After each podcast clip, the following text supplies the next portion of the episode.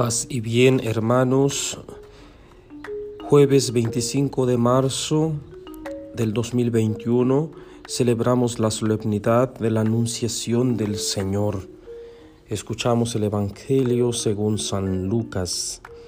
En aquel tiempo el ángel Gabriel fue enviado por Dios a una ciudad de Galilea llamada Nazaret, a una virgen desposada con un varón de la estirpe de David, llamado José. La Virgen se se llamaba María. Entró el ángel al donde ella estaba y le dijo, Alégrate llena de gracia, el Señor está contigo. Al oír estas palabras, ella se preocupó mucho y se preguntaba qué querría decir semejante saludo. El ángel le dijo, No temas, María, porque has hallado gracia ante Dios. Vas a concebir y a dar a luz un hijo y le pondrás por nombre Jesús. Él será grande y será llamado el Hijo del Altísimo el Señor Dios le dará el trono de David su padre, y él reinará sobre la casa de Jacob por los siglos, y su reinado no tendrá fin. María le dijo entonces al ángel, ¿Cómo podrá ser esto, puesto que yo permanezco virgen? El ángel le contestó, El Espíritu Santo descenderá sobre ti y el poder del Altísimo te cubrirá con su sombra. Por eso el santo que va a nacer de ti será llamado Hijo de Dios. Ahí tienes a tu parienta Isabel, que a pesar de su vejez ha concebido un hijo y ya va en el sexto mes, la que llamaban estéril, porque no hay nada imposible para Dios.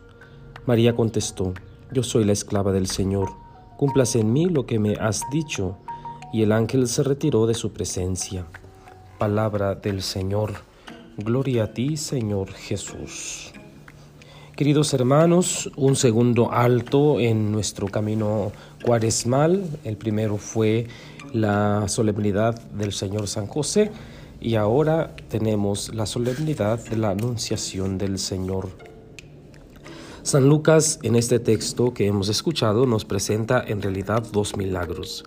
El milagro de la Anunciación e Encarnación del Hijo de Dios y también el milagro en la parienta de eh, María, en su parienta Isabel, que aún siendo anciana eh, va en el sexto mes, ¿sí? y era estéril además.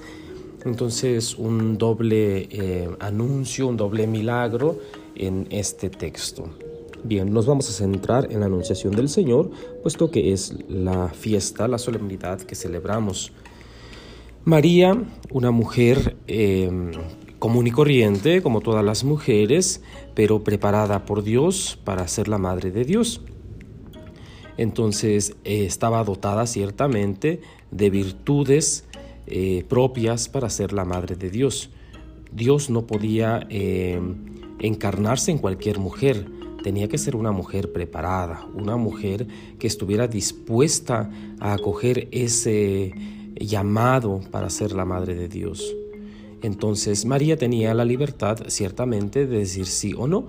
Eh, ella dice que sí, un poco asustada, pregunta de hecho cómo va a ser todo eso, cómo se va a realizar entonces recibe la respuesta eh, de parte de, Dios, ¿no? Este, el Espíritu Santo descenderá sobre ti y el poder del Altísimo te cubrirá con su sombra. Bien, queridos hermanos, María vive en su casita en Nazaret.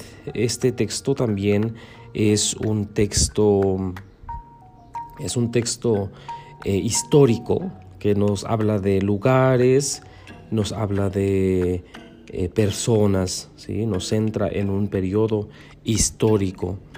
Entonces, eh, partiendo de ahí, se encuentra María en su casa. El ángel entra donde estaba María, es decir, en su casa, en lo más eh, íntimo de cada persona en nuestra casa. De hecho, cuando llegamos a nuestra casa decimos hogar, dulce hogar, ¿no? Porque es el lugar en donde nos sentimos libres, donde nos sentimos contentos, donde nos sentimos plenos, nuestro hogar. Dios asiste hasta el hogar de María, va hasta lo más íntimo de María para anunciarle que va a ser la madre de Dios. Obviamente Dios tiene intermediarios, ¿no? En este caso es el ángel que se acerca a María. Primero la saluda, la saluda con gran alegría y con un saludo especial propio para la Virgen. Alégrate, llena de gracia, el Señor está contigo.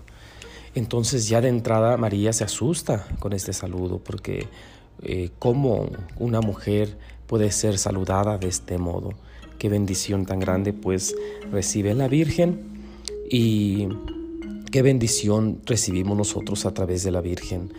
Que ella dice que sí, acepta ser la Madre de Dios, deja que, que, el, que el Dios intangible, invisible hasta ese momento, se haga visible para nosotros, se encarne, se haga eh, cuerpo, tome cuerpo, tome forma, ¿no? Entonces, eso es el misterio de la anunciación y la encarnación. Como la fiesta está situada en la anunciación, bueno, pues eh, nos quedamos con eh, la palabra del ángel que le anuncia a la Virgen que va a ser la Madre de Dios. Entonces, ¿qué podemos aprender el día de hoy nosotros? Bueno, a, pensar un poco qué tipo de anuncios damos a los que nos rodean, a nuestra familia, a nuestros seres queridos, qué tipo de cosas anunciamos, realmente anunciamos algo con contenido o simplemente son palabras huecas que suenan y suenan y no dicen nada. Em, y también eh, qué tipo de anuncios tiene la sociedad para nosotros, eh, a qué tipo de anuncios nos acogemos nosotros. Eh, sería muy importante reflexionar sobre ello. Que la Virgen María, pues, en este sí profundo que da a la invitación eh, para ser la madre de Jesús sea también para nosotros una motivación para decir siempre sí al Señor, para estar dispuestos a ser eh, esclavos de Dios, que esto no quiere decir ser títeres de Dios, sino sentirnos plenos en Dios, sabiendo que nuestra voluntad eh, se plenifica en la voluntad de Dios. Eh, queridos hermanos, esta fiesta tiene que ser para nosotros de gran alegría. Repito, es el segundo salto que es, es el segundo alto que damos en nuestra cuaresma para alegrarnos eh, de este anuncio, de este Dios que quiere eh, formar parte de nuestra historia, tomando forma, nuestra forma humana. Ojalá que este texto y este día sea de gran alegría para nosotros. Pareciera que estamos hablando de Navidad, estamos en plena cuaresma, sin embargo eh, es lo que marca el calendario, nueve meses eh, para que llegue eh, la fiesta de la Navidad y celebrar el nacimiento del Señor. Entonces coincide pues con la cuaresma este año. Que Dios les ayude, que la Virgen Santísima les cubra con su manto y la bendición de Dios Todopoderoso, Padre, Hijo y Espíritu Santo, descienda sobre ustedes y permanezca para siempre. Paz y bien. Ave María Purísima, sin pecado original concebida.